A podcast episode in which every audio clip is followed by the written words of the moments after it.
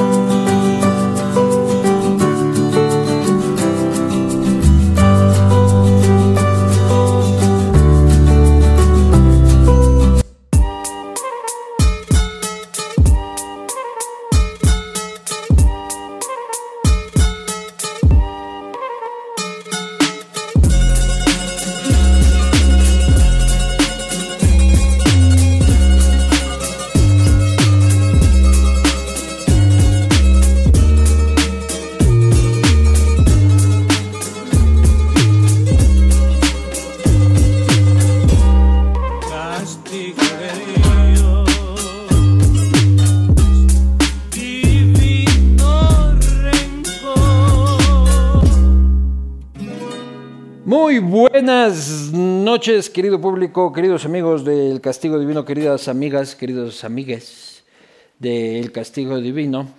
Eh, bienvenidos a esta nueva edición, último, último castigo del mes de julio. Ya empezamos agosto, y es verano en la capital, ya se acaba el año. Ya se acaba el año, cada vez. agosto es mi cumpleaños. Por si acaso, si alguien por ahí quiere mandar regalitos. No, no, no, no, ramos de flores, José Serrano, ese no te recibo.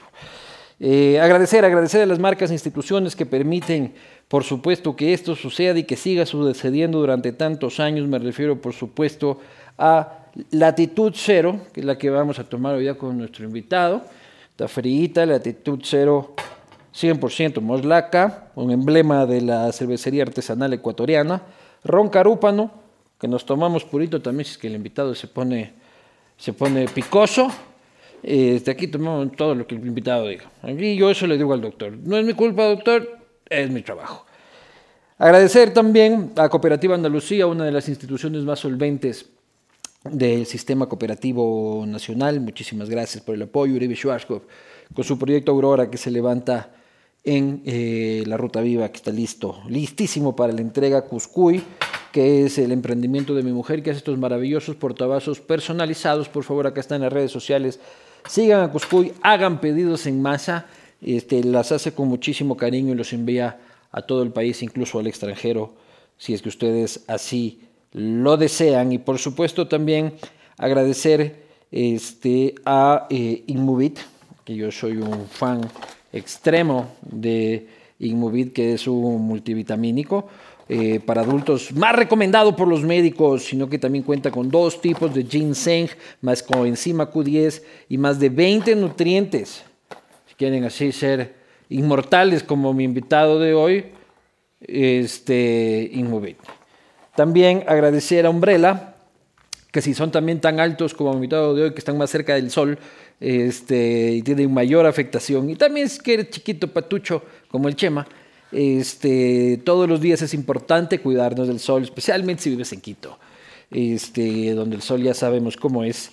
y aún más en este verano, Umbrella es el protector solar más recomendado por los dermatólogos y tiene una presentación para cada tipo de piel, así que Umbrella siempre en la cartera, siempre en la mochila, siempre en el bolsillo, porque hay que ponerse, según los dermatólogos, cada tres horas el protector solar.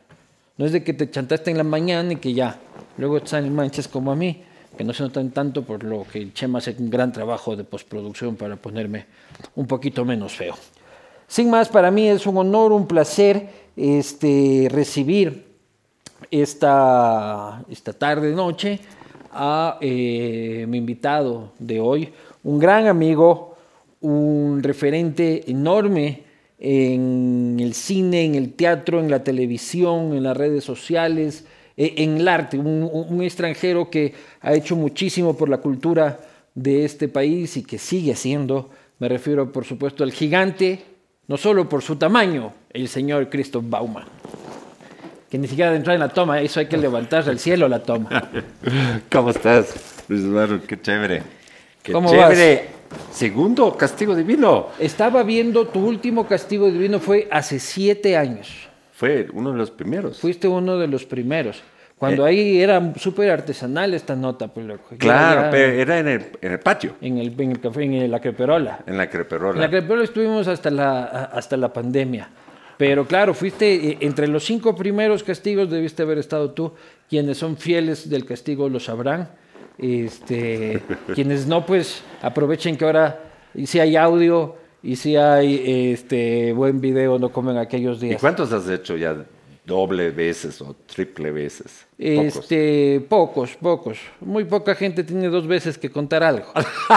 este, pero Ojalá, oye, ya a ver si estoy a la dependiendo de la coyuntura. Cervecita por alemán, ¿no? Sí, sí, sí, sí. También por el calor afuera. Sí está. Es que vos vives allá en el, Valle. en el valle, ¿no? No, y hace calor, hace calor. Pero en el valle se sabe hacer unos calores, hermano. Y vos que te vas al valle. Yo me voy al valle a vivir entre gallinas y vaquitas, ya estoy harto de los humanos. Bien.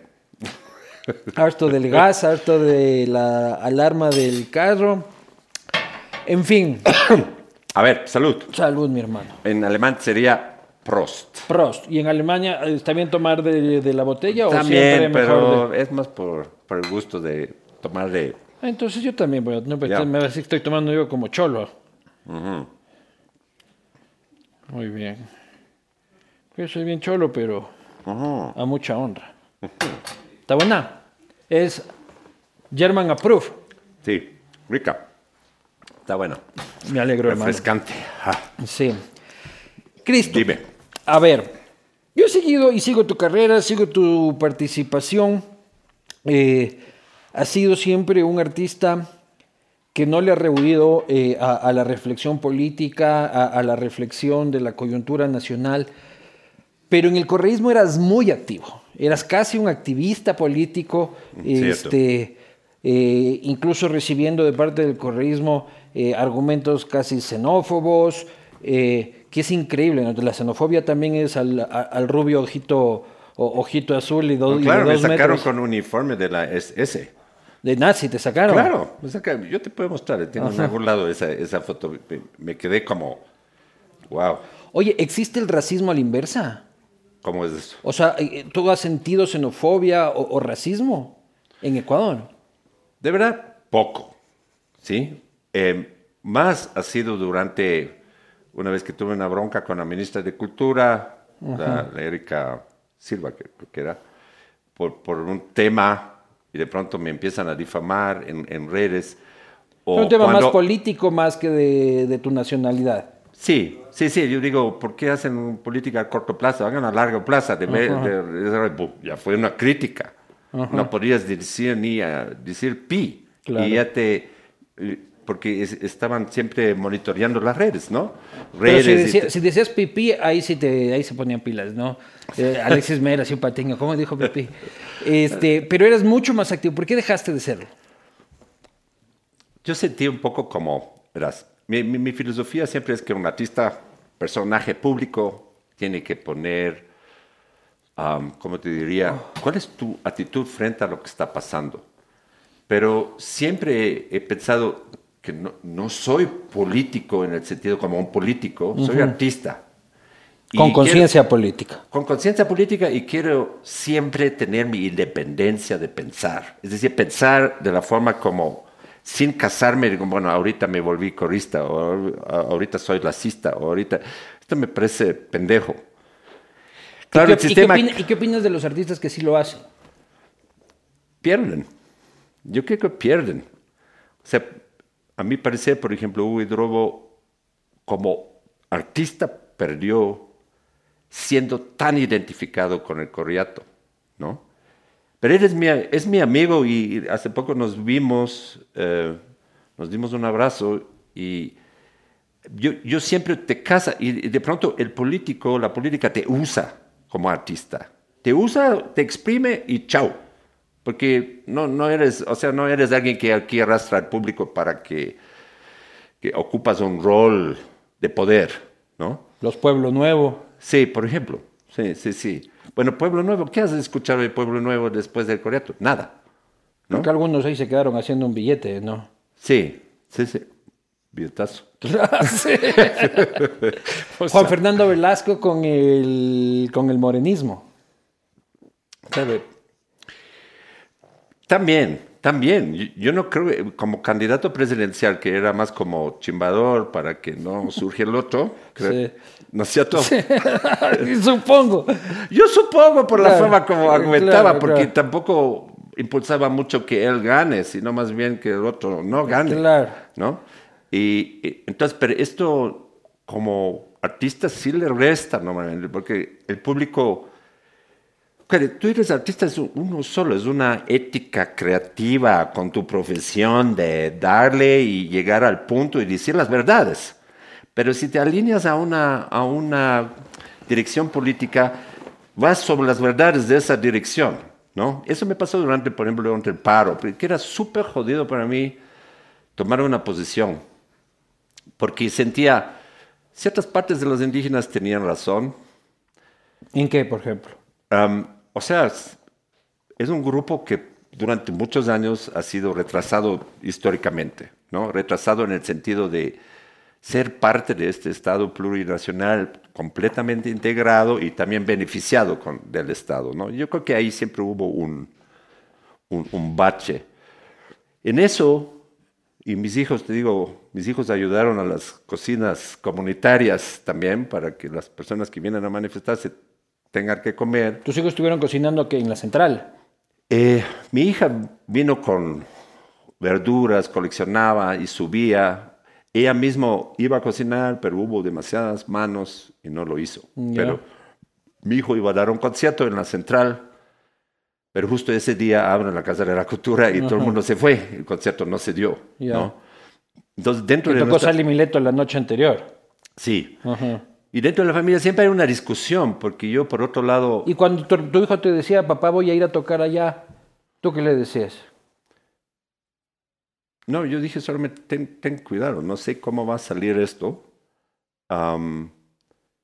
Me parece bien que te solidarizas con el derecho de resistencia, el derecho de decir, mira, estamos abogando por esos puntos, ¿no? Mi punto no es que bajan la gasolina, más bien otros puntos que tocaron. Educación bilingüe, por ejemplo, ¿no? Eh, iguales derechos a estudiar y todo ese tipo de cosas me parecen súper bien que salieron.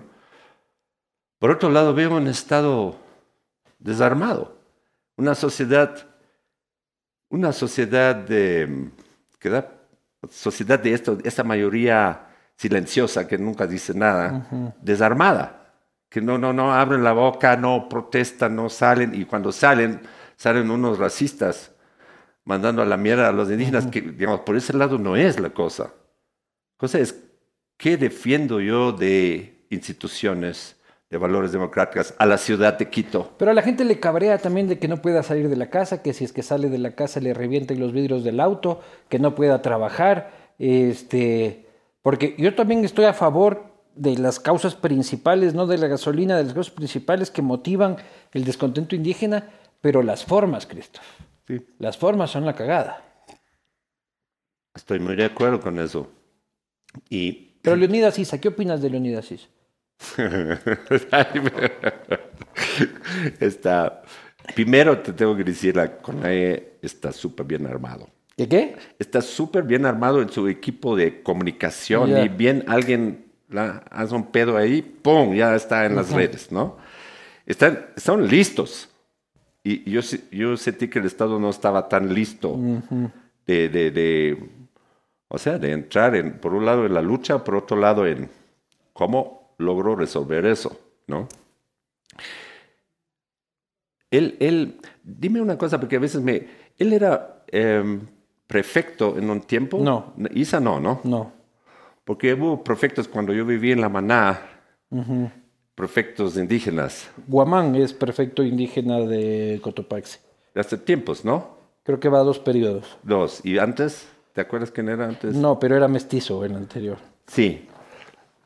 Pero ahí, en esa provincia, los prefectos indígenas han sido siempre fu- fuertes, ¿no? ¿Qué te diré? Que le confío de que él no pactó con golpistas, no le confío. No le confías. No, Señor. no, yo creo que es muy hábil en que al deshacerse al final, cuando ya estaban por ganar los puntos, deshacerse de que fue un intento de golpe también. Como, como Con yo- Correa, Yo creo que con Correa, claro. que él tuvo un pacto con Correa. No se sabe, pero sí. Es tu percepción. Mi percepción es que hubo algo más ahí. Sí, sí, sí. Sí hubo algo más. O sea, me, me- me gusta que puntos claves que ganaron el gobierno se dio, pero hubo otras cosas que al final, cuando ya eh, la Asamblea vota en contra de destituir al presidente, de pronto la jornada se silencia, viene una cosa como que, bueno, ya no hay otra cosa que pelear, peleamos por los puntos. Claro. ¿no? Esa movida, que es hábil, pero me pareció obvia incluso, ¿no? Porque cuando tú escuchabas a los diferentes líderes, todos estaban para la destitución, como la destitución es el único salió. Y yo dis- discutí con amigos, con amigos de mis hijos, ex Unidos y cosas que también estaban por la destitución. Y digo, ¿qué viene después, pues? ¿Cuál es tu romanticismo de qué viene después? Algunos con los ojos brillantes las épocas de Corea ahí hubo estructura, había esto, había esto. Le digo, ¿tú quieres que vuelva? ¿Recuerdas lo que pasó en ese tiempo? Gente de izquierda que todavía empezaba ya ahora a añorar a Correa. Sí, sí. Después de la persecución y la humillación que le hizo a la izquierda. Yo, yo, no, yo, no, yo no entiendo cómo... De verdad no entiendo. De verdad entiendo como que cómo puedes estar tan poca memoria de sentir qué pasó en esa época. Aparte de los robos, la, la mordaza a la prensa. Yo fui una de las personas que dijo en contra de esa ley. Fuiste una voz importantísima en ese Sí. tiempo. Y, y, y porque yo sentía, bueno, basta, al inicio, yo, los primeros dos años de Corea me parecía fantástico que pasaban cosas chéveres, espíritu joven, el Estado se renueva, y poco a poco se cementa el poder, se hacen leyes para que ellos salen liberados de corrupción y todo, se amordaza la prensa, se ataca, por ejemplo, Pocho Álvarez, cuando, con sus videos sobre minería, falta de consulta Claro. y todo ese tipo, y se le ataca, se Ese fue el punto de quiebre tuyo. Eso fue el punto de quiebre donde yo digo, si yo como artista no digo nada, soy un huevón, soy un tipo que, que, no, que no pone la cara por una cosa que... Pero es que muchos artistas estaban haciendo su billete. También. También, sí, también. Hay de Pero, to- todo. Sí, pero volviendo al paro, para que no quede eso, entonces tú dices que el paro tenía unas motivaciones sociales importantes, pero unas desviaciones políticas preocupantes. Sí, ¿Ya? Hay el momento en el que la policía se repliega de la Casa de la Cultura. Primero que la policía toma posesión de la Casa de la Cultura. claro. Ahí los colectivos este, artísticos pusieron el grito en el cielo. ¿Ya? Ya, Luego la policía retrocede y permite que los indígenas entren a la Casa de la Cultura sin nada de violencia. Veíamos las tomas nosotros aquí que ya no estaban los policías y aún así entraban rompiendo las puertas de la Casa de la Cultura, ¿no? Este, ¿tú qué posición tomaste en esto de la Casa de la Cultura que se convirtió como un símbolo de debate entre los artistas? verás, ahí yo traté de verlo y mi pensamiento no era nada popular entre los artistas. Si tú lo ves desde el punto de vista del burgomaestre de Quito o lo ves desde el punto de vista del gobierno y dices 2019, este fue el foco principal, todo alrededor fue semi destruido y ahí fue el núcleo, ¿no? Entonces, en un- unos años después tú dices, no les voy a permitir eso. O sea, de la lógica de alguien que quiere defender la ciudad, diría, cierro esto. Y bueno, tengo 67 años, tal vez ya no soy tan rebelde en ese sentido, pero a mí me, gusta que se defienda la ciudad en esto. Entonces yo, yo sentí cerrar la Casa de la Cultura en contra del, claro, la libertad de la cultura, pero también tomamos en cuenta la actual administración, la Casa de la Cultura se ha alineado con una tendencia política. Y son fans de Isa a muerte. Y son, sí, son fans de Isa Muerte, pero la cultura y la Casa de la Cultura no está hecho para una sola línea política. La cultura es muchas perspectivas. La, la cultura ve todo de varios ángulos, es lo rico de la cultura.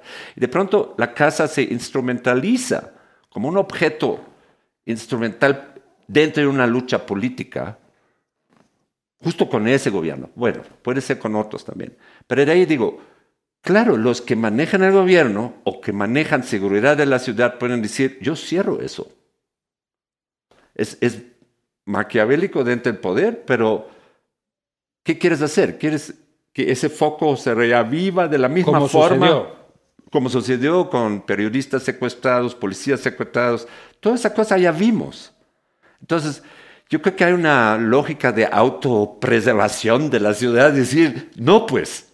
Totalmente. No, y, y- y eso me parece a mí lógico. ¿Y qué Pero te- claro, puedes decir desde adentro y decir, ¿cómo así que entraron todos ahí? Luego estaban también, cuando estaban todos los indígenas y manifestantes ahí adentro, también había gritos por el patrimonio y por todo lo que hay ahí adentro, ¿no? ¿Y qué te decían tus amigos artistas cuando vos pones esa posición? Cristo, te has vuelto de derecha. que defiende Lazo, era Claro. lacista. Yo siempre he dicho, voté, o sea, hice votos públicos por Lazo y siempre dije, yo vo- voto por Lazo, pero no me caso para nada. Tenemos este, precisamente ahí, Che María, si estás besuqueándote, este, ahí adentro, eh, el 13 de marzo, de, tú le decías esto a Diario La Hora, que en ese tiempo era dirigido por un apuesto periodista. Este, 13 de marzo de, no, eh, del 2017, esto es en las elecciones Lazo Moreno. El titular decía, Christoph Bauman, yo voto por Lazo, pero no me caso. Desde hace ya casi cinco años venías, venías diciendo esa misma, esa misma frase. Y- O sea, lo que, sí. Siempre hay que pensar cuando tienes, ¿qué tienes en el tablero? Tienes Moreno, tienes Lazo. O tienes Arauz y tienes Lazo.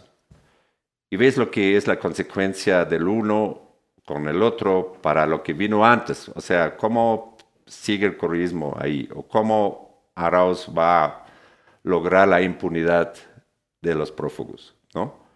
Entonces eso no, una sociedad que da inmunidad cualquier forma por hechos de corrupción está cagada, ¿no? Eso, eso simplemente es así. Igual lo mismo es cuando hay vandalismo, cuando hay destrucción pública y tú das indultos, eh, es una carta de entrada, siga haciéndolo y te doy un premio, ¿no? o sea, por ejemplo, con las amnistías también estuviste en desacuerdo. yo estoy en desacuerdo con eso. O sea, yo, yo, o sea, perdóname, Te me estás volviendo de derecha, Cristo. que estoy No, sorprendido. Eh, pero- el amigo más hippie que tengo, hermano, se me está volviendo No. de derecha. Salud. No, salud. salud. No, yo, yo no siento que soy de No, te derecha. estoy jodiendo. Oh.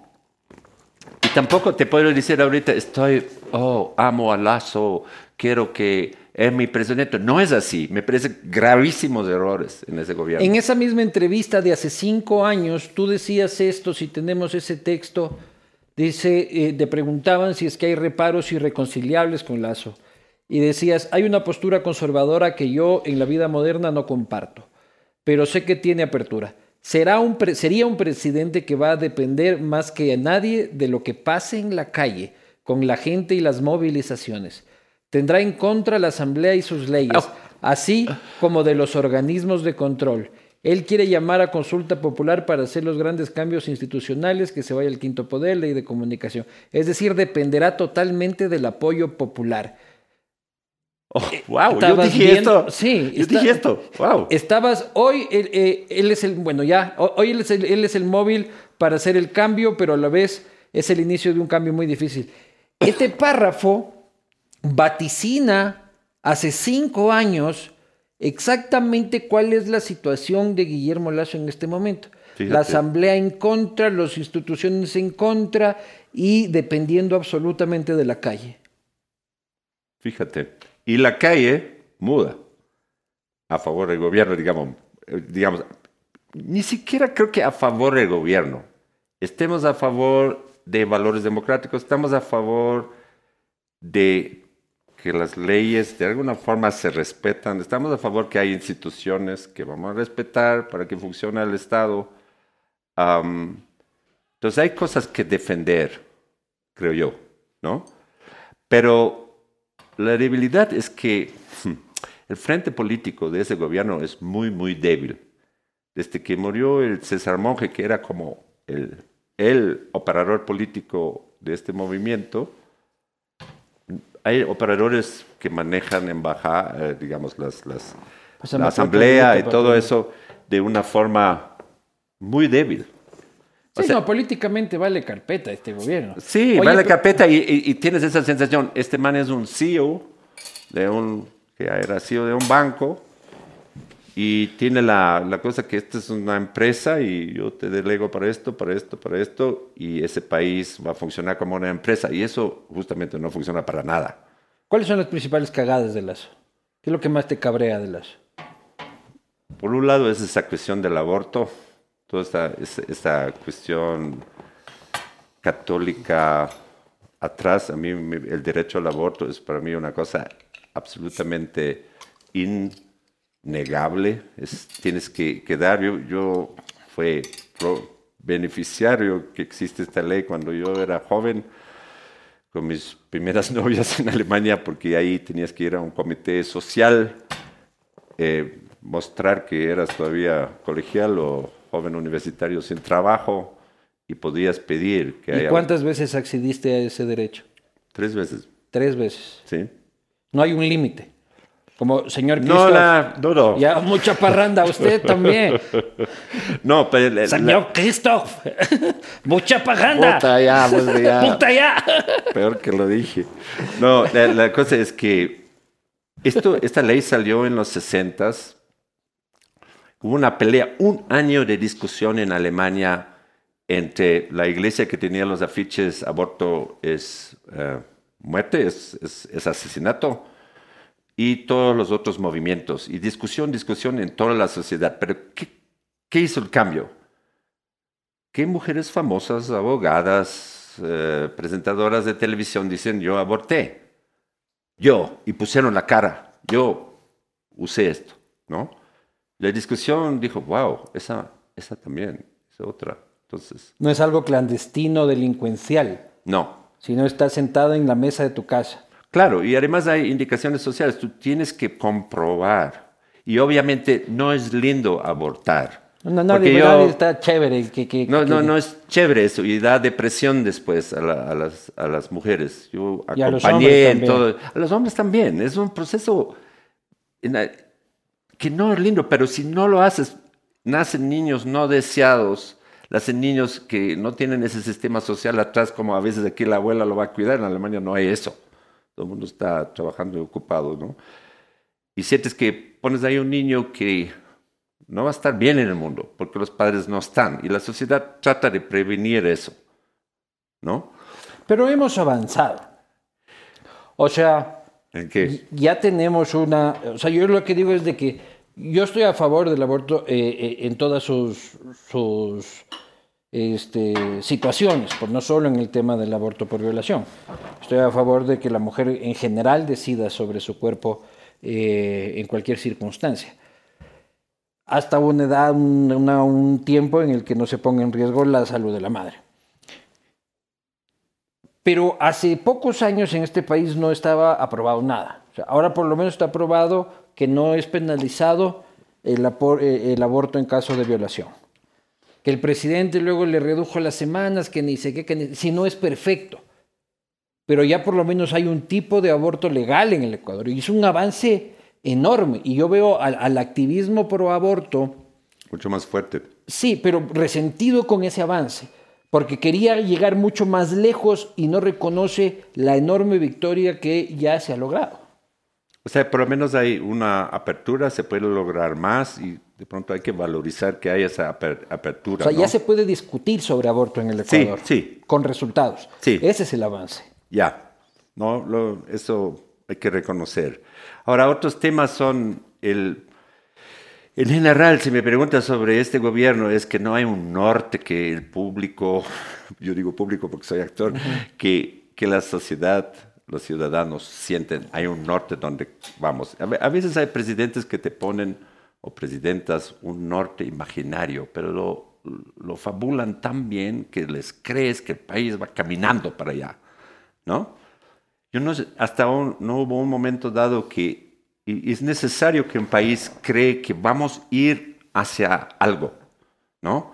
Estamos en la mierda, estamos endeudados, eh, eh, nos golpeó el paro, nos golpeó más, dos paros, pero nos golpeó mucho más la pandemia, ¿no? Y, y estamos recuperando paso a paso, paso a paso otra vez ese país. Pero entonces, am, ¿qué digo yo como presidente? Para la gente dicen, este man sabe por dónde va a ir y va a promover esto y Nadie otro". tiene puta idea a dónde vamos. Nadie. La eso- cultura, la cultura en el gobierno de Lazo, yo no he visto un solo cambio. ¿Tú has visto algo positivo? En, en- cuando dices cultura, ¿qué ministerio? El ministerio y en general el apoyo a la cultura y el desarrollo de la cultura. A la ministra de Cultura todavía sigue siendo la misma. María Elena. En la puerca vida le he visto la cara durante todo este año. Ahí hubo cosas, ¿no? Durante la cuestión de la Casa de la Cultura, donde esperabas ciertas palabras por ahí, ¿no? Pero que hubo un cambio significativo. Por ejemplo, Teatro del Barrio. Un lindo proyecto. Pero ellos empezaron por el lado de las artes vivas, de los grupos que son semiprofesionales o son aficionados, pero que siempre se reúnen, todos tienen otras profesiones, mientras que el grupo artístico estaba esperando Teatro del Barrio, usan toda la experiencia de la gente que trabaja en los barrios, de los teatros que ya existen, apóyales, haz un mejor núcleo con esto y lanza, eh, lanza ese proyecto con un apoyo decidido a los artistas que sufrieron la pandemia. Y eso no ha pasado. No. ¿Qué ha No. pasado? ¿Qué ha pasado en cultura en este gobierno? Verás, yo al inicio estaba como entusiasta, pensando, hay muchas posibilidades ahí, pero el Ministerio de Cultura- Cultura en sí es como otro elefante de estos que es súper difícil de que haga un cambio, si no hace un cambio interno, am, de que venga un cambio cultural de ahí. Hay una gran pelea entre los cineastas y el, y, y- y el ministerio sobre esa- el instituto de cine que había, ya no hay, es ahorita parte de otra cosa. Ellos siempre tenían una cosa especial en, en su propio instituto que funcionaba bastante bien en la época correísta, ¿no? O sea, era un- también una tiradera de plata Sí. importante. Y yo este, vi películas que les dieron un buen billete, Christoph, y eran unas películas de mierda. Y no me vas, y no me vas a dejar mentir. ¿Sí o no? Ahí hay varios problemas, porque el momento de que lanzar, digamos, 12 películas ecuatorianas en un año, después de antes no hubo casi nada, y no hay una política de distribución buena, ¿no? Y sí, hay, hay cine entre esto donde dices por enésima vez algo de la clase social de donde justo este cineasta viene, va lamentando, no lamentando, viene el- otra nota de niños ricos tomando drogas y, y era el tema básico ya de... O sea, estuvo bien en, en Ratas Ratones, este, pero ahí todos hacían el mismo tema, ¿no? El eh, tema de en- niños en- ricos... mejor no hablar de otras cosas, de ciertas cosas, eso es súper bueno. A mí Ah, me sí, sí, sí. esa Pero también hay cine de mierda en el Ecuador, Cristo. Hay de todo. Hay un- em, yo, yo creo que hay... no- Nos falta, por ejemplo, una excelente comedia que todo el público quiera ver, ¿no? Es como el margen de pública que se Pero dirige... Enchufe, Enchufe hizo una película este, de comedia que todo el mundo quiso ver que la rompió en Netflix, ¿no? Sí. O, O sea, sí se hay puede. este dedicado Pero tuvieron que ir a hacerlo, tuvieron que ir a hacerlo en Colombia. Lo hicieron en Dynamo Producciones, dice esto, y es la película más exitosa, según lo que oigo, hasta, hasta el día, ¿no? Sí. Que claro, es el segmento que ellos han trabajado mucho, es juventud, ¿no? Es, si tú ves, Enchufe tiene el 60% de ese público son de 12 a 18 años. De 12 a 18. Ese es el 60% de su público. Es decir, tú tienes que dirigir siempre a ese público. ¿Y tú sientes que conectas con ellos? Yo conecto. Yo no sé por qué. Porque ese Metusalén le sigue Claro. diciendo el ruso de enchufe. El ruso. El ruso, por el- Claro. yo creo que es por la nariz Ah, o algo así, es el ruso de enchufe. Y te reconocen por América Latina por eso. donde yo estoy, no importa. O sea, hace cinco años estuve en Sinaloa, Mazatlán, en un festival de ¿Qué teatro. hacías en Sinaloa? Festival de teatro. Con esa nariz grandota. ¿Qué hacías en Sinaloa? Sinaloa solo teatro. Claro. Entonces, en Mazatlán. En esa nariz se debe entrar unos así, ve. Unas que- en vez de líneas carreteras debe entrar. Eh, No y- estaba haciendo nada, dice. Nada, estaba haciendo nada. No, no, nada. Y el. eh, yo te cuento, eso fue hace cinco años, sentado en, en un. tomando vino en el puerto. Tiene un lindo puerto, Mazatlán. De pronto entra una manada de jóvenes diciendo, tú eres el enchufe. Y yo, te juro, me caí como plop, ¿no? Y no, nosotros somos todos fan de Enchufe. Luego en el DF pasó ese también, hace cinco años, te cuento, ¿no? Hace tres estuvimos en Buenos Aires y un par de gente me paró en la calle. Digo, pero aquí no está tan popular en Argentina. No, están pasando por la tele. No. Y, y poca, y ni hablar de Colombia o de... Hice una película en Pasto que todavía no sale. Eh, hace dos años, Pasto también, full gente en la calle, pero Pasto es como muy cercano al ¿Y crees ¿no? que se mantiene el éxito de enchufe o tiene, tiene etapas, caídas y subidas? Yo vi los últimos y ya no me cagué de risa como tanto como me cagaba antes. Y, y entiendo que, que- que el músculo creativo es jodido, pues, o sea, y mantenerlo. Enchufe va 10 años, creo, más de 10 años. Primero es un esto. tremendo logro que ese humor nacido en Quito se Totalmente. internacionalizó. Eso creo que es número uno, ¿no? Claro, que sepan de Chuchaki, que 10 sepan años. del Chuchaki en California, güey. Y, y mantenerlo 10 años es otro tremendo logro, ¿no? Ahora, los hacedores ya no tienen esa edad, Ah, la que claro. tenían, ¿no? Los hacedores están más de 30, están pensando en familia, guaguas, cosas. Ya están, ya- ya están viviendo el verdadero Chuchaki. Exacto. Pero su público sigue siendo básicamente el mismo público joven entre colegio, preuniversitario, universitario.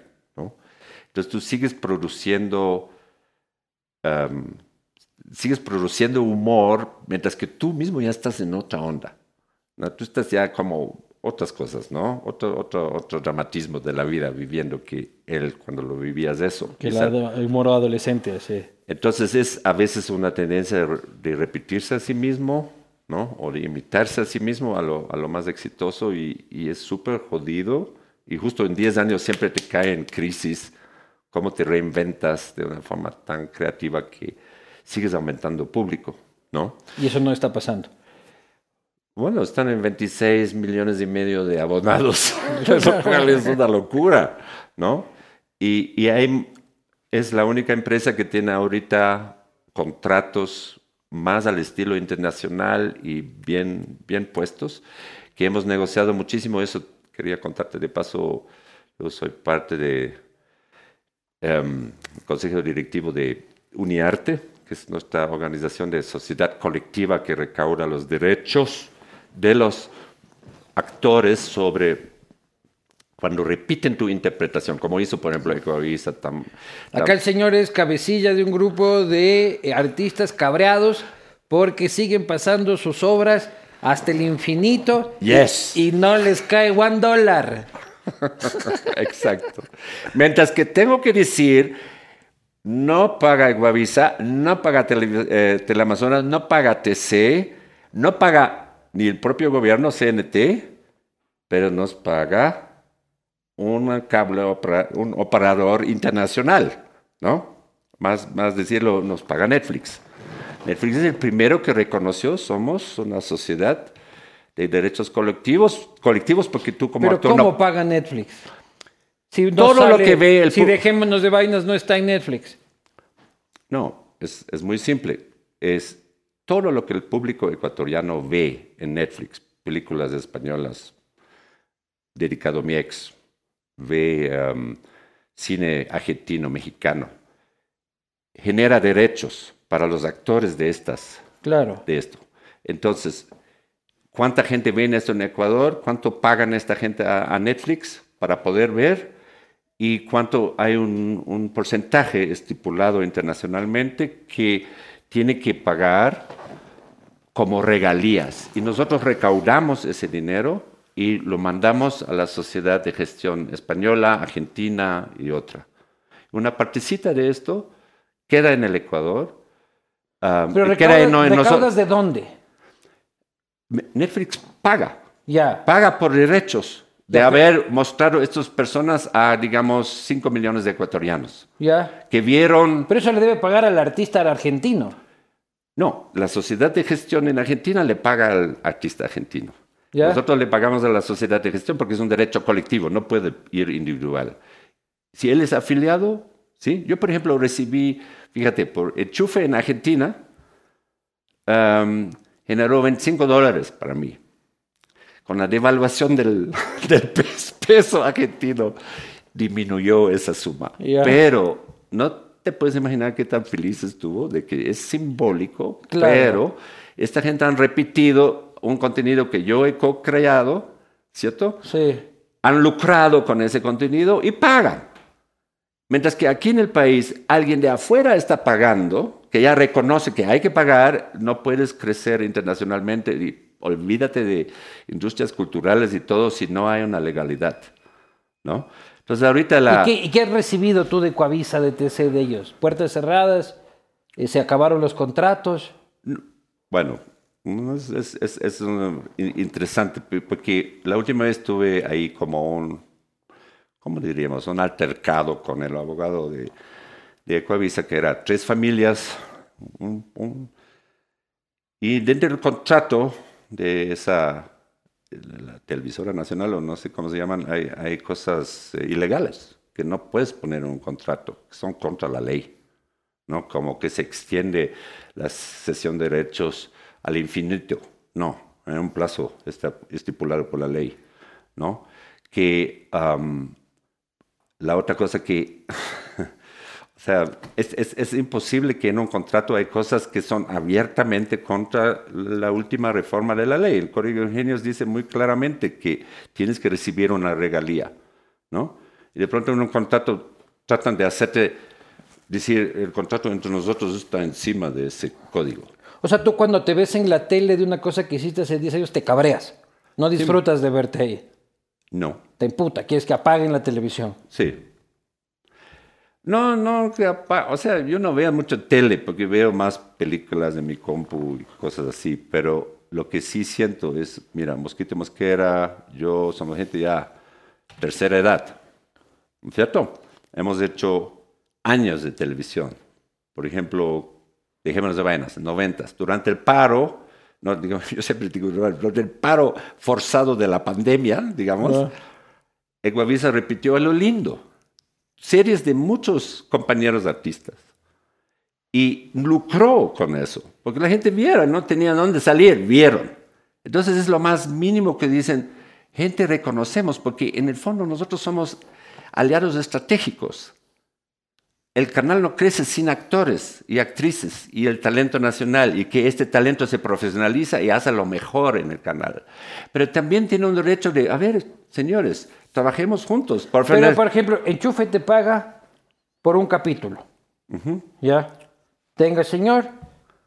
Y de ahí te sigue pagando durante el tiempo. Lo vieron un millón, lo vieron No, dos pero son millones, dos cosas diferentes ahí. Es- un lado son los productores. Ecuavisa tiene dos gorras, como decimos. La una es, hola, soy el señor productor, firmas un contrato que cedes tus derechos para que pueda explotarlas. Por eso te pago 200 dólares o 300, ¿ya? Una vez, aquí, toma tus 300. Esto es por producir y darle el derecho de cesión de derechos al productor. Tú explota eso. Ya. Ya. El productor le manda a un cable operador o lo pone en su propio canal. Cambia de gorro. Ahorita soy emisor, ¿ya? Soy usuario de estos derechos, ¿no? Como usuario, pongo una vez, a los seis meses le pongo otra vez porque no salió bien, vendo otra vez comerciales, ¿sí? Y ahí la ley, el Código de Ingenios tiene ahí muy claro, al usar la interpretación otra vez, Ya, pero ¿por qué no te emputa que eso pase en Internet? no, en Internet pasa también, en, en- en plataformas tienen que pagar.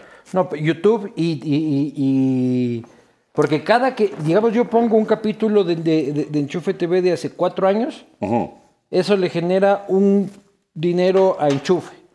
Ese ya no te llega porque te pagaron el día de la producción. Ahí hay una cosa que en Europa están peleando duro, es de que se pagan derechos sobre YouTube, por ejemplo, ¿no? Esto, toda Europa está en una nueva legislación, pero es, estos son la punta de la espada. Estás de, Aquí, estás de sindicalista, tú eres el Mesías Tatamuez, entonces ahora... yo soy. Claro. Yo, yo- no, yo- a mí, si algo me cabrea es la injusticia, carajo. La injusticia de a tanta gente que nos aman como actores, vernos, nuestra comedia, nuestros chistes y todo lo que nosotros armamos.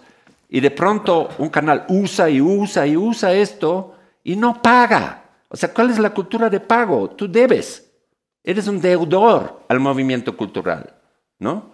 Entonces yo, yo, ya me está viendo con una cara que aquí vino del el Mesías. El Mesías Tatamuez. No, no, no. Aquí No. llamamos al paro de artistas. puta. Junto a Leonidas vamos a organizar esta en la Casa de la Cultura. Eso sería una buena propuesta para Leonidas que se solidariza con nosotros. Claro, claro. El- el- el- no, no, en eso sí le aprecio, le, le- le aprecio la Y sentiste- de él, ¿Y de sientes, verdad. ¿Y sientes solidaridad en tu causa del mundo de la izquierda o eso sí les importa un carajo? ¿Cuál es la pelea aquí? La pelea es con, en este rato es CNT, ah, cable operadores, Claro y los canales nacionales, ¿no? Que todos saben, en el escenario de la Secretaría Nacional de eh, Derechos Intelectuales hay una tutela con los canales. Lo apelaron, como el escenario cada año hay el ritual de descabezar al jefe, empezar de nuevo. Sí. No, sí, es, que el- El significa- ritual. dice. es un ritual, ¿no? Como 24 de septiembre hay que descabezar al jefe del escenario. Vamos a meter otro. Entonces es muy difícil que avanzan las tutelas. ¿no? Oye, pero por eso yo, yo lo que te preguntaba es... Este, ¿Me, me entiendes? Entonces es como un dilema donde dices, el derecho está de nuestra parte, pero, y obviamente estamos abiertos a negociar, a conversar, a, a beneficiarnos mutuamente. Si tú quieres hablar con, con nosotros, vemos la mejor forma como arreglar ese problema y trabajamos mejor juntos. Esa sería la, la, la idea. Oye, pero yo lo que te preguntaba es de que si es que sientes que la gente te apoya, porque, o sea, la gente... La gente, cuando yo hablo de esto, por Sí. ejemplo, en Twitter, Sí, es un apoyo masivo. ya. Y no solo son literatos. Ahí está abierto. Ya me diste una. ¿Quieres Ah, que ya, me.? Perdón, esta va a ser mía. Entonces, el apoyo, por ejemplo, en redes es, es. Hay mucha solidaridad. El público reconoce que deberían pagarnos. Peor a los viejitos como a mí, que ya, está- ya están sus últimos respiros. No, no. ¿Qué va? Si tienes la misma cara desde hace 20 años, carajo. Peter Pan. Claro. ¿Cómo haces para eso? Eso eh, es un secreto. Eso es un misterio manaba. Pero acá el señor es medio manaba, es casado con una manaba. Eres no, medio man- de Puerto Viejo. Claro, Tamara es de Puerto Viejo, sí. Y tú sí vas a Puerto Viejo a cosechar mangos y a chupar mangos. De ley. Es un ritual familiar. ¿Cada cuánto vas a Manaví? Ahorita vamos casi una vez al mes. Una vez al mes. Es que mi suegra, doña Nori Carbo de Navas, ella tiene 91 años. Y Ya. los hijos se turnan. Coterránea tuya, más o menos. Sí, Sí. sí. Faltan unos. A ver, 67 a 91 son. ¿ah? Este, 24 son años. 24 años. Ya. Ver, todavía. Claro. Pero. Sí. eh, ¿Te, te vas a ir a vivir a Manaví? No, porque estamos a veces pensando sería lindo un terrenito con árboles frutales, papaya, mangos. ¿Por qué me voy a ir a vivir a Manta? ¿En serio? Pagamos ahí una cosita con frutitas, Manta está hermoso, cada día más bonito. Ahí te hagamos ¿Pero no te vecindad. vas a Puembo? Sí, pero luego me voy a Manta cuando ya tenga tu edad, pues. Ya cuando ya esté por encima del bien y el mal, este, me iré a Manta, eh, a Manabí, eh, encantado de la vida. Oye, volviendo al anterior, ¿tú qué opinas de esta gente que es muy ¿Para qué te, te quería preguntar algo a ti? Viendo las sobre Manta? Ya tengo no, visto el sobre, terreno, no, no. tengo visto ya tu parcelita en Manta. No, sí, chévere, chévere. Ya. Ahí, ahí te visito porque voy a estar Sí. cerca. El, el, pero, es, es en la refinería del Pacífico, ahí vamos allá a dividir esa hueva. ah, claro. Hacer toma posesión ciudadana la ¿Viste, fuerza. viste ese meme cuando hubo el terremoto reciente? Dicen, puso el meme, ya no hay la Claro. refinería. Se ha caído la Se refinería. ha caído la refinería el mismo vacío ahí espiritual de, de- de eso. No, no, lo que te digo es, si tú ves ese dilema de los actores que tú ya conoces, de que la ley es de nu- nuestra parte, pero los poderosos de la comunicación aquí, los canales, simplemente no les da la gana pagar. ¿Qué, qué harías? Si es que fuera quien yo. Si fueras Luis Eduardo Blanco. Claro. Pero, ¿y ¿cómo que haría yo? No, no, ¿qué? qué? Yo estoy a favor de ustedes. Ya. Claro, pues. O sea, cualquier cosita, por lo menos, pues. Hasta La última vez que hablamos de esto, incluso en Ecuavisa algo vibró. ¿Sí te no acuerdas? sé, sí, y salió en la posta, acuérdate que me llamaste y me dijiste, y, y sabes, es evidente, ¿no? O sea, tienes que... Que era nuestra campaña. Claro que sí. Tienes que... Y, y no has hablado de eso con el presidente. Al presidente lo conociste una vez. Sí. ¿Cuándo? Eh, fue un programa de Fundamedios. No me acuerdo cuántos años es, pero fue para no las elecciones, con, con las elecciones con... Con, Con Lenin. Sí. Y em, Ah, el que hacían en, en el ocho y medio. en el ocho y medio hubo un programa, em, ¿cómo es? Acuéstate con la banda, algo así, ¿no? Y fue muy lindo ese programa porque hubo muchos periodistas que preparaban y yo era el presentador. Me acuerdo. ¿no? Y mm, Moreno se negó, pero sí, Paco Moncayo fue y fue um, Lazo. Y le conocí en el camerino y mi primera cosa digo, bueno, yo sé más o menos lo que tú haces porque mi papá trabajaba en un banco. Entonces él me dice, era banquero. Y digo, no, no, no es para tanto, era em- empleado de, de un banco. Y, y, em, la entrevista fue interesante porque le planteé los mismos problemas. Le, le dije esto lo que está en ese párrafo que, que citaste en antes. ¿Cómo vas a gobernar si tienes un candado de cosas? Y Pero fuera no- de eso, ¿no tuviste un espacio este, personal de hablar? No, fue en el camerino, fue allá y de ahí ya no le he visto. Con Lenin Moreno sí te conociste y fuiste a comer en su casa. Antes de que existiera el correísmo, antes, el Lenin, como le gustan los cachos, invitó a todos los cómicos de la ciudad. Em, Pero ¿cómo van? O sea, yo también me gustan los cachos y no van ahí los cómicos de la ciudad a mi ciudad, a mi casa. No, invitó a comer en su casa. Estaba el Mosquito, el Santiago Naranjo, estaba un montón. Pero si te llega una carta que dice, hola, soy Lenin Moreno, que nadie me conoce y venga a Creo comer. que ya le conocieron algunos compañeros, dicen acompáñanos, ven. Ah, ya. Yo no le conocía. Y fuiste. Y fui y comimos y fue una ronda de cachos hasta el final. Y yo siempre dije, no sé por qué me invitaron, porque yo no cuento cachos. Claro. O sea, yo hago comicidad, pero de otra forma. Nunca un cacho. No, no, no me- ni me recuerdo de los cachos. Menos el Mosco es un genio para esto. Aquí ¿no? fue contando uno maravilloso. Sí. Am, El de la salchicha y el borracho. Buenísimo, hijo no, Vayan eh, a ver el, el castigo del mosco para que vean el de la salchicha. Sí, es bueno. Bueno conocerle al mosquito y... ¿Viste el castigo? Sí, ¿En sí, serio? pero el chiste no todavía. Estoy como, como por los 45 minutos de esto. Bueno, Sí, y fuiste le- donde Lenin y ¿qué te pareció? Bueno, en esa época era, creo que era empresario o algo así. y em, Ya estaba en silla de ruedas. sí. Y se conversó en la mesa muy jocosamente y después hubo música y se una ronda, o sea, Santiago contaba, Mocho- Mosco contaba, todo el mundo contaba. Echándole. Echarlo, pero no hasta las últimas consecuencias. Una fiestita fresca. Fresca, fresca. Sí, sí, sí. Con Correa también te conociste. Con Correa, bueno, éramos profes en la Universidad de San Pancho y es, de verdad es extraño, ¿no? Ese país, tú vienes de ahí como extranjero y de pronto conoces a toda esa gente. A todos los presidentes de la República. Este, o sea, esto, esto son cosas mágicas, ¿no?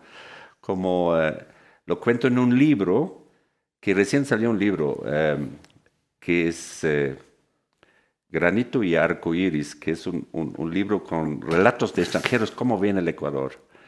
Y ahí cuento una cosa que me pasó recién llegado, ni, ni estábamos un año aquí, y mi esposa y yo en la Casa Humboldt, 1985. Damos un curso de Tai Chi, ¿no? Estamos... Y de pronto entran dos soldados. Dicen, eh, señores, queremos invitarle al Ministerio de Defensa, el señor general, general de las Fuerzas Armadas, Frank general, Vargas. Generalísimo Frank Vargas Pasos. Quisiera verles, ¿no? Y nosotros, ¿qué mismo? Me, me van a meter preso. que recién llegado, ¿no? Y después de todo nos fueron a ver el siguiente día, fuimos al ministerio allá en, ¿cómo es? En la Recoleta. rotonda, o re, Recoleta, ¿no? Todos los controles, entramos y, señor Bauman, señor Navas, y él era amigo de, de, de mi suegro, Manabas. Pues, Manabas. Bueno, esos son, se alaban mutuamente. Claro. ¿no? Y me dijo, por favor, deme una demostración de Tai Chi. De pronto, imagínate, ni un año aquí, y este mancito está en la oficina del generalísimo haciendo Tai Chi, ¿no? Y él observándonos. Después... Pero, pero tú o, o él observaba y te copiaba. No, no. Observaba a mi esposa y a mí haciendo Tai Chi. Y de pronto dispara. Les voy a mostrar algo. Y nos hizo una demostración de Kung Fu ahí, ¿no?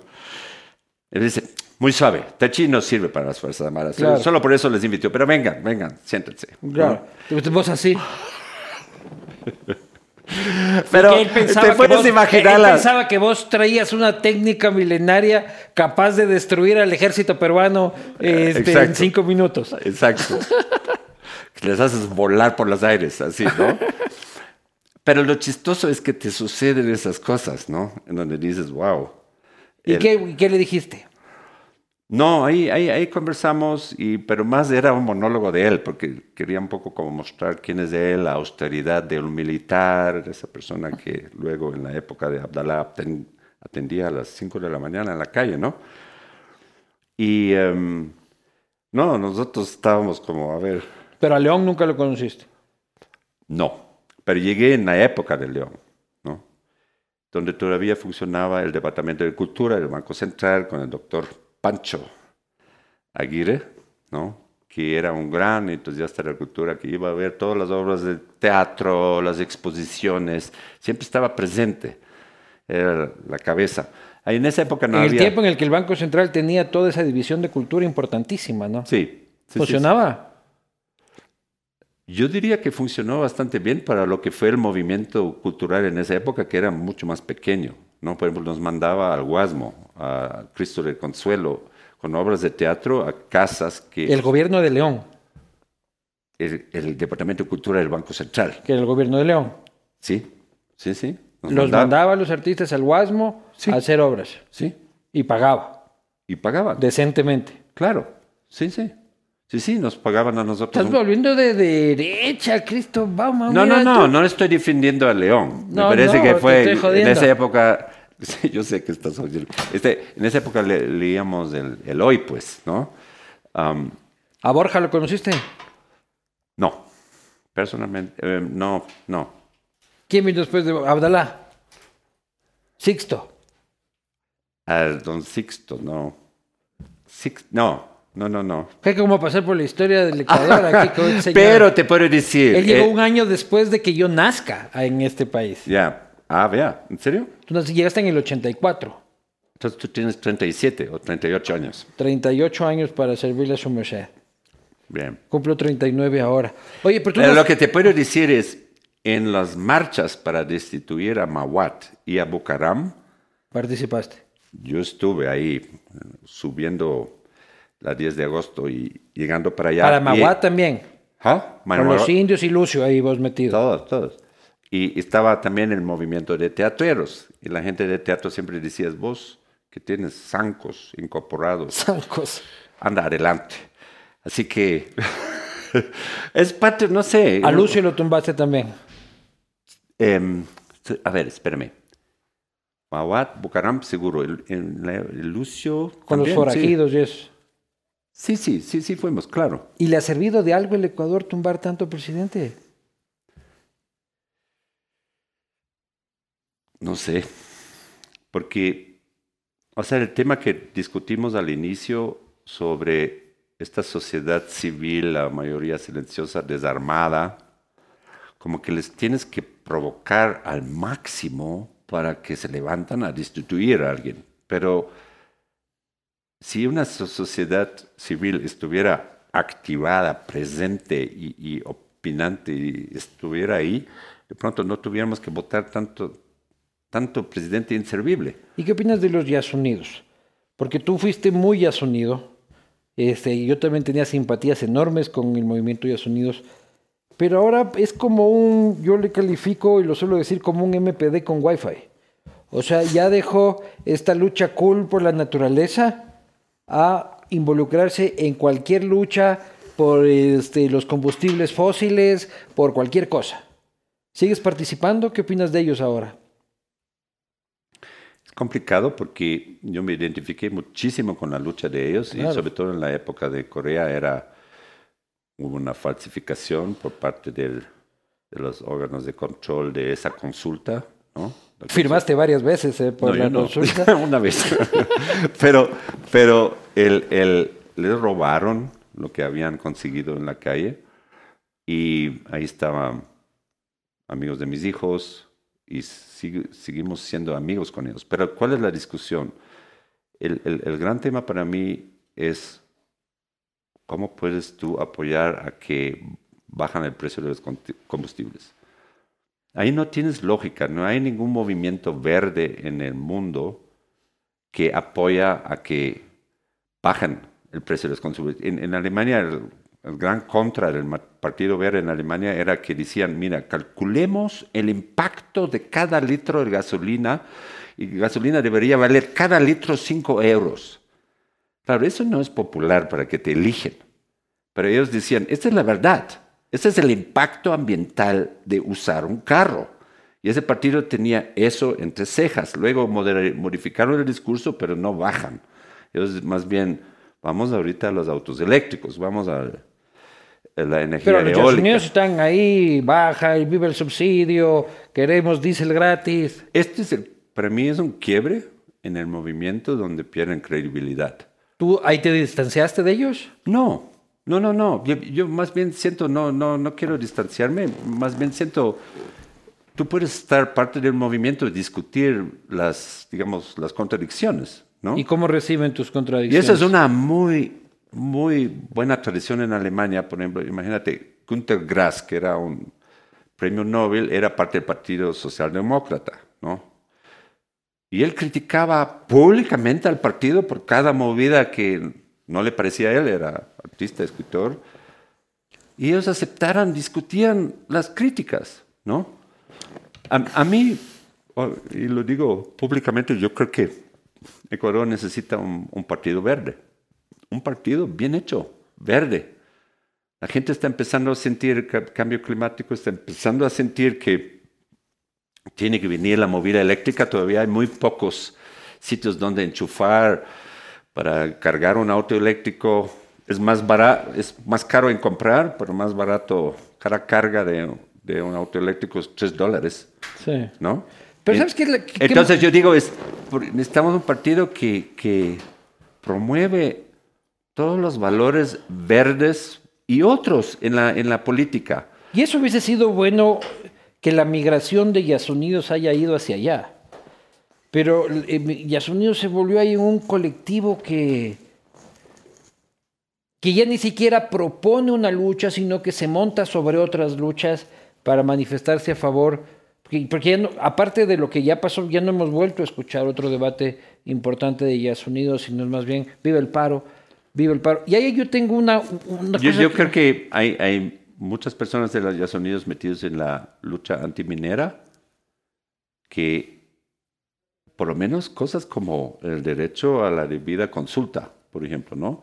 O lo que ahorita, justo ayer fue, ¿no? Eso de la, en la corte sobre INTAC, ¿no? Sobre el, de, el debido, la debida consulta, había una apelación. La DiCaprio hasta habló ayer sobre eso. E, exacto, ¿no? Entonces, ahí hay personas que eran más metidas. El, tema es que tú no puedes sostener un movimiento solo por el Yasuní. Eso a un momento dado se agota. Campañas que tienen una... tenía que migrarse el Partido Verde. Yo creo que sí, porque es, es como a un momento dado la campaña tiene un inicio, un fin, y ahí viene otra, y de pronto dices, bueno, luchemos también contra minería en sitios sensibles, ¿no? Y ahí tienes, claro, ahí tienes cierta compatibilidad con los indígenas, ¿no es cierto? La lucha por el ambiente es inagotable. Es inagotable, y, y, pero ¿por qué no ponerle un partido?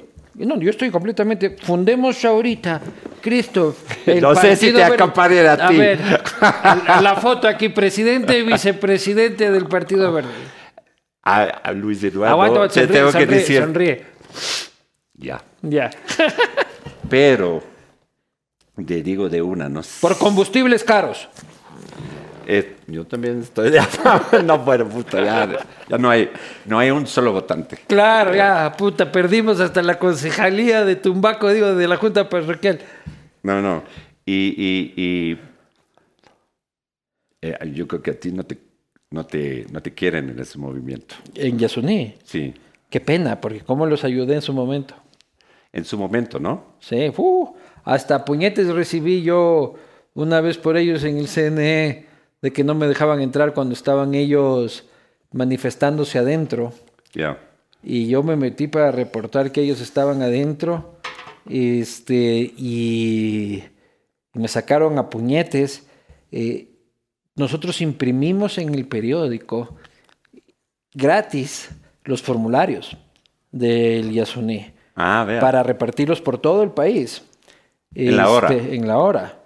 Eh, participé en muchísimas cosas. Pero cuando ya dejó de ser cool ser ambientalista amigo de Vivanco, ya nunca volvieron a manifestarse a favor mío. Y nunca reconocieron eso. ¿Sabes lo, que, falta solo, Solo hicieron ya. Pero antes eran, que fue, pucha, voy ahí esta rueda de presa, yo iba. Y dice que, que ni sé cuánto, tenemos que hablar esto, yo iba. Que ni sé qué, que ni sé cuánto. Pero ya hace años que dejé de esperar la gratitud de la gente yo en este país. Pero ¿sabes qué es lo que a mí más me cabrea de este? No de ellos, este, o de un grupo humano, principalmente de Quito. Es este izquierdista, ambientalista, indigenista, este, abejista, este, eh, zancudista, todoísta, porque el man es superista, que está en su casa en la floresta, en la González Suárez. Ya le he hecho caricatura, ¿no? A ver, sigue con la caricatura. Con un iPhone, utilizando la cuenta del papi en Netflix, este, recibiendo la plata de la abuela este, de la jubilación. Ya le estás pintando muy mal. Como, claro. Como un mantenido, como dices uno de estos. Entrenado. Qué terrible. Viva la lucha de los pueblos. Este hashtag paro nacional, eh, Vivanco hijo de puta. ah, ya, contra ti. No contra mí, o sea, contra todo, ¿me explico? O sea, este falso defensor de los derechos, ¿ya? Que vive cobijado por la comodidad del capitalismo, pero por la comodidad del capitalismo ajeno, ni siquiera por el esforzado y cultivado por él, ¿me explico? O por ella. Estás pintándolo muy, muy... Em, el mantenido, el que no hace nada, que está sentado en el couch haciendo activismo, ¿no? O sea, de la gente que yo conozco, son activistas de verdad defienden las causas, han, trabajado con acción ecológica, son gente que, tienen, incluso que trabajan en territorios. Por ejemplo, hay una chica que fue, fue um, compañera de mis hijos que trabaja en INTAC y es súper, súper identificado lo que Sí. pasa con el territorio, Y con yo, la no, tierra. y yo no estoy generalizando. Ya, ya. Hay No, sí muchísimos. estás generalizando. Entonces corrijo y ofrezco disculpas si es que generalicé. Pero hay muchísimos que yo conozco que puta, son gente entregada, que son gente que se capacita, que son gente que van y trabajan con los pueblos, que son gente que van y ayudan a los pueblos a generar emprendimiento, a visibilizar sus causas. Este, muchísimos, muchísimos, muchísimos, algunos muy buenos amigos míos que respeto y quiero. ¿Ya? Dejemos esos aparte, que pueden ser la mayoría. ¿Ya? Pero hay el otro que está sentado en la floresta. Y Sí, qué terrible cómo el Vivanco puede estar bebiendo alcohol en las entrevistas, que ni sé qué, que ni sé cuánto, después de que se pegó una garrafa de aguardiente y una montaña de cocaína. O sea, hay mucha hipocresía en, la, en ese tipo de discusión. Es que vos te metiste en el periodismo que tiene ese lado de show y el lado bien informado, ¿no? Y cabreador, pues, joder. ¿Te ¿no? cabrea la posta? No, pero cabreador en el sentido, tratas de ser un catalizador de, de discusión, ¿no? De, de- de joder. O sea, no, puedo joder al gobierno, puedo joder a ISA, aunque este chistecito que hicieron ahí en, en- en televisión, creo que eso no hay que hacer. Claro, eso. No, no, es- no es un chistecito, de verdad, ahí sale como otro lado, ¿no? Como ahí está un enemigo, enemigo indígena, y le mete una flecha. Ahí dices, o sea, yo te conozco, digo, ¿qué les pasó a estos? O sea, bueno, Íbamos a poner a Pablo Celi hasta media hora antes, ¿ya? El problema era porque era indígena, porque si es que le clavaba eh, este, el dardo a un mestizo, no pasaba nada. no, yo creo que hay, a veces vos, vos manejas bien el show también, es, es chévere, por eso más gente te ven y eres tendencia muchas veces, ¿no? Pero a ratos creo que en el núcleo del show a veces uno da una, una tuerca más Sí, uno puede excederse y sí pasa muchísimo. Sí, Especialmente- te, te- te excedes, como es como es en- entre el periodista que está informado y entre el showman, ¿no? Es mucho más fácil no equivocarse, es que solo vendría aquí, leería un pronter revisado por un editor a decir estas son las noticias, señoras y señores. Eh, Macará le ganó 2 a 0 al técnico universitario este, y tal y cual. Ahí el margen de error es mucho más pequeño. Claro, no, no, hay un margen de error. Y, y- y tal vez eso fue un poco como volviendo más al inicio. Yo tuve grandes problemas durante el pago, ¿dónde me posiciono? Y tuve esa discusión con mi hijo todos los días. ¿Qué opinas de eso, papi? Le digo, no puedo estar a favor del gobierno que maneja eso mal y que no ha comunicado bien y que está sin un norte. Y claro, hay reivindicaciones que hay que realmente luchar. Y por otro lado veo la violencia, veo de que no hay frontera a invadir, a secuestrar, a, a- Ni lo a- uno ni lo otro. a ahorcar, ¿no? Entonces digo, qué bestia, o sea, no sé, no, no, no puede estar con estos y tampoco puede estar con Por estos. eso fundemos el Partido Verde. Pero de verdad quieres eso. No, yo, lo estoy diciendo, le dije a, yo siempre, como, como tengo la experiencia del Partido Verde en Alemania y conocí a uno de los fundadores de ese partido, porque yo viví en esa época ahí, pues era un loco, un artista, Joseph Beuys. Era una forma, ¿sabes lo que él hizo? Hizo un día, convocó, dice, hagamos votaciones diarias. Yo hago una oficina aquí en Düsseldorf, donde sobre cada cosa que vamos a poner en la asamblea hay vota- votación diaria. ¿no? Era una acción artística, Claro, pero insostenible. insostenible, pero utópica, ¿no? como diciendo, que el pueblo diga cada día qué piensas de estos tipos que están discutiendo eh, poner, volver con la ley Mordaza, por ejemplo. ¿no? Vamos a ir a las preguntas de la gente. Ya. Que este, hay algunas y se me estaban quedando gracias a Cooper Tires. Cambia tus Cooper, cambia tus llantas en todos los tecnicentros del país. Vamos este, a las preguntas. ¿Qué piensas de nosotros los guayaquileños? Dice Robert Mosquera. No, no Ahí tienes preguntas por si acaso. Esta es una pregunta, querido Robert, una pregunta envenenada. Tú sabes que me caen muy bien las manabas. Las manabas. Valve a la aclaración. la- las manabas. Y, y- y de pronto me dices, ¿qué piensas de Guayaquil?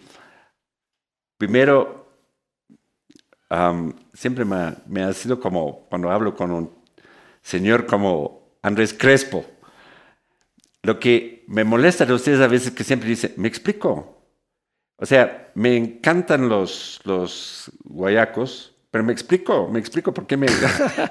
y me sigue como atornillando con ese me explico, me explico. Claro. Como tengo ese gringo idiota frente a mí que no entiende de pronto claro. la, la forma de hablar. Tengo que confirmarme que mi mensaje ha llegado de manera No, eso, correcta. eso es como, ustedes tienen esa cosa, pero es chévere trabajar en Guayaquil. Y, y un montón de compañeros míos son guayacos, pues, ¿no? Estamos un poco separados, lo que pasa aquí en Quito, lo que pasa ahí, en cuanto a teatro y actuación, no nos vemos tanto porque cuesta billete ir allá, hacer una temporada y, y lo mismo subir aquí a la sierra, ¿no? Siguiente pregunta.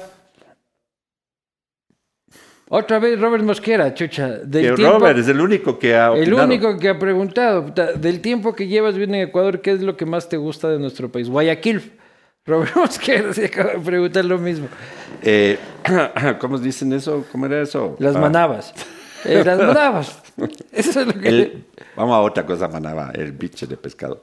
No, me- desde que vine me, me encanta la cordialidad de la gente. A pesar de que podemos hablar pestes de nosotros en redes, y seguramente ya me van a tachar de derechista después de que y, y haber estado con Viván. Hoy con mi banco, el huevón este que... Claro, pues somos amigos desde hace tiempo, que para que sepan los amargados que... que- que- No, que- y- y- y yo- Cuando Vivanco era cool para la izquierda, nosotros ya éramos amigos. Sí, yo recuerdo muchísimo la entrevista que era 2013. 2013, ¿De ¿no? cuál? ¿La del primer castigo? No, era una entrevista en la hora donde el titular era Me asfixia. ¿Sí ¿Te acuerdas? Sí. Eso era plena época Corea. Que te, que te hice yo en la Mariscal, ahí... Fue frente al, al- en la no sale Mileto, sale Pimienta. En esa- el Pimienta y Sal, atrás del Hilton, Colón. Atrás del Hilton Colón. Y lo, lo interesante es que me llamaste, Christoph, ¿quieres darme una entrevista? ¿Cómo ves la situación política? Y yo dije, sí. y tú me volviste a llamar y esperabas que no te contesto, porque me dijiste, alguna gente me ha dicho que sí quiere hablar conmigo cuando estabas ahí trabajando en, en la hora, ¿no? Y dije, no, no, sí, sí quiero hablar. Y ya, pues, esa entrevista fue como con mucha tensión, te cuento, ¿no? Porque- ¿Tuya?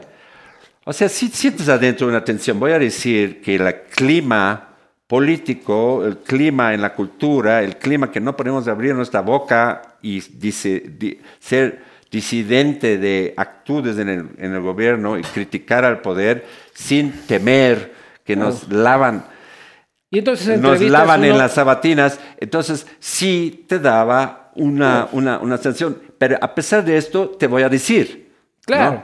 Uno tenía esas sensaciones de que iba a entrar el GOE en cada entrevista, pues. No, y pasaba a veces también, ¿no? E- Ese, ese tipo de cosas. Y, entonces, y después alguien me dijo, alguien que estaba dentro de estas, vamos a censurar o no, le encuentro en algún lado y me dice, me estábamos discutiendo sobre tu entrevista. y digo, ¿por qué no hicieron nada? No, no. Dijo, yo dije, Yo intercedí por ti. algo así, yo, yo no pude decir nada, ¿no? Y, y lo que siempre, y, y volviendo a la pregunta de Roberto, hay mucha generosidad también aquí, lo, vi, lo vivimos durante el terremoto, creo, en Maraví, generosidad pura, ¿no? Y la gente solidaria, donde sientes, ese es un país, este, ahí, ahí es la fuerza de este país, no en la polarización, no en estar dividido, sino Siguiente pregunta. ¿no? Si pudiera retroceder el tiempo, ¿volvería a decidir radicarse en Ecuador? Ese depende de la mujer. Claro. Porque yo me casé con una Si no me hubiese casado con Manaba, me hubiese casado con este, con una Argentina. jamaiquina de eso. Claro. ¿Quién sabe? Porque no me hubiera ocurrido así mis sueños que estoy en el Ecuador. Claro. ¿no? Pero esa pregunta así, diciendo, mira, estoy embarazado, quiero dar a luz de, de nuestro hijo Gabriel, no, en el país, ¿quieres acompañarme? Y dije, bueno, hagamos un convenio. Si podemos vivir el teatro, nos quedamos. Y los primeros dos años... Haciendo tai chi frente a Frank general. Digo, interesante ese país. Me abrió puertas en Alemania, nunca había llegado hasta generalísimo, ¿no? Me quedo. ¿Cómo te- ahí, ahí, ahí- y O sea que le debemos a Frank Vargas Pasos tu carrera profesional en este país general. Muchísimas gracias. Siguiente pregunta. ¿Qué hacer para que el teatro ecuatoriano no desaparezca? Bueno, para informarte, el teatro, el teatro está muy, muy vivo, golpeado por varias cosas, ¿no? Más que nada en la pandemia. El- ¿Qué pasó? En la pandemia, como no tenías escenario, la producción se detuvo. La gente optó, como yo también, hagamos stand-up, hagamos monólogos, hagamos cosas, ¿no? ¿Hiciste esa maravillosa producción de Back to the Future? Sí, Que nos joden a la posta, ¿no? Como nos decían? La peste. la bosta. La bosta, la bosta. La bo- Se referían a la posta eh, en una producción que hicieron durante la pandemia. Sí. Como la bosta, que para quien no sepan, en argentino quiere decir la caca De la vaca, de la vaca. de la vaca, ¿no? Em, Para que vean. Y es mi pana, ¿no? Y es mi pana. No, ¿sabe qué? lo, lo que firmemente creo sobre este país? Nos falta autocrítica. Claro, pues. Y nos falta un, un- un- no tomarte demasiado en serio. Sería súper chévere si hubiera un par de un par de mm, cómicos dentro de la CONAIE que también pueden hablar mal de la CONAIE y les respetan. No, ¿sí? lo, lo, lo linchan. Si después No, de, no, lo- lo- lo que- lo que después digo- de que sacaste, después de que sacaste la obra, yo me quedé al conversatorio y luego yo me reía en el conversatorio sobre el tema de la bosta y luego promocionamos la siguiente gratuitamente la siguiente la siguiente fecha. Sí, sí, Para sí. que sí. veas. No, súper bien. Amargado no es. No, digo, es un, esto sí es un, un gran pero sobre lo que pasa en Ecuador, es que no somos autocríticos. Sin duda. O sea, y, y que tampoco, o sea, somos amigos, nos hemos conocido hace muchos años, en diferentes épocas, vos ahorita estás con, armando esto y ya está armado. Y sin embargo, te puedo decir, a veces te pasas, maestro. Sí, ¿no? claro. Y, y, y- pero yo no te odio por eso, porque eres, eres amigo. ¿no? Y, y como amigo es importante también decirse las cosas, porque lo que carecemos en el país es, primero es crítica, no tenemos una crítica cultural, una crítica de teatro que se escucha, que se discuta, ¿no? Pero tampoco hay autocrítica dentro del gobierno, dentro de la CONAIE, dentro de En ningún cosas- lado, en ningún lado. no, nos pasamos, cada uno defiende su cosa y va con esa cosa hasta que, aunque vayas encima de todos y, y ya no estás haciendo bien, pero porque no escucho, ¿no? Entonces es, es- es algo, es- en el fondo es terrible eso, porque no puedes mejorar y avanzar y ser un mejor ciudadano y armar un mejor país si no escuchas y si no te pueden decir las cosas. O sea, sí es importante que alguien me diga lo que me está pasando, lo que él ve de afuera, dice tu arte, yo no sé, te comercializaste, no estás sacando nada con fondo. Yo te, si te escucho, digo, de pronto tienes razón, me comercialicé o qué sé yo. El ¿no? valor intrínseco del puteo de buena fe. Sí, Trabajemos todos por el valor intrínseco del puteo de buena fe. Con esa reflexión última de Christoph Bauman, un gigante de la cultura nacional. Este, ¿Qué dije aquí, Dios mío? Nada, estuvo fresco, estuvo fresco, estuvo fresco. Pero este, esa reflexión me parece muy importante. Nadie aquí es perfecto en este país. Todo el mundo, por más convicción que tenga y por más buenas intenciones que tenga, siempre va a tener equivocaciones y siempre va a necesitar la visión reflexiva de alguien que con buena fe mire los toros desde lejos y se lo comente. Así que eso permite que, por ejemplo, aquí Christoph me diga que me, que me excedo, tiene mucha razón, me excedo con frecuencia y cometo errores con frecuencia. Él seguramente también en su campo y todos, desde el gobierno hasta tú que te levantas todos los días y agarras tu taxi y vas a trabajar. Así que por un Ecuador más receptivo a la crítica, ¿cómo fue que dije? Por una puteada este, de buena fe. Nos vemos la próxima. A ver, ahorita con la botella. Ahorita con la botella. Salud.